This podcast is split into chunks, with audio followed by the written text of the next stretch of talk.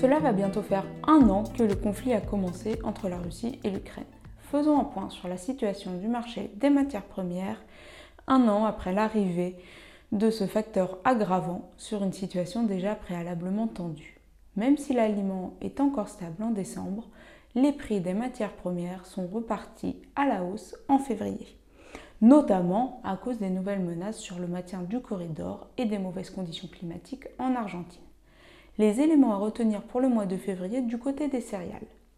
Pour le blé, la baisse de l'euro face au dollar et les menaces russes ont fait progresser les cotations du marché physique début février.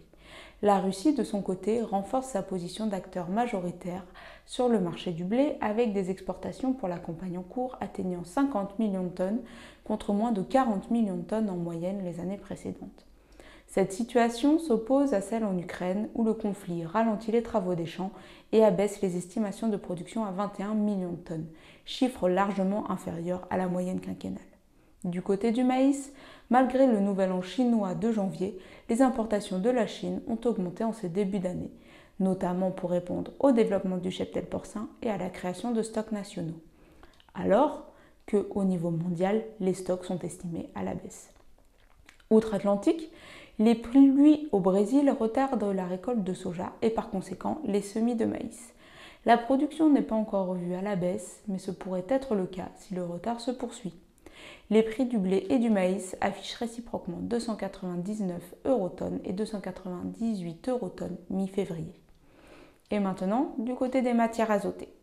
Les conditions sèches et chaudes qui pèsent sur l'Argentine depuis plusieurs mois mènent à une réduction des prévisions pour la récolte de soja à venir. L'Argentine, premier exportateur de tourteaux, risque de devoir importer davantage de soja graines pour faire tourner ses usines de trituration et ainsi contribuer à tendre les cours mondiaux du complexe oléagineux.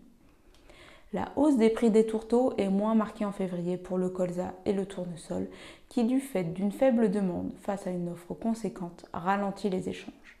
Fin février, les tourteaux de colza et de soja s'échangent respectivement à 398 eurotonnes et 605 eurotonnes sur le marché physique français.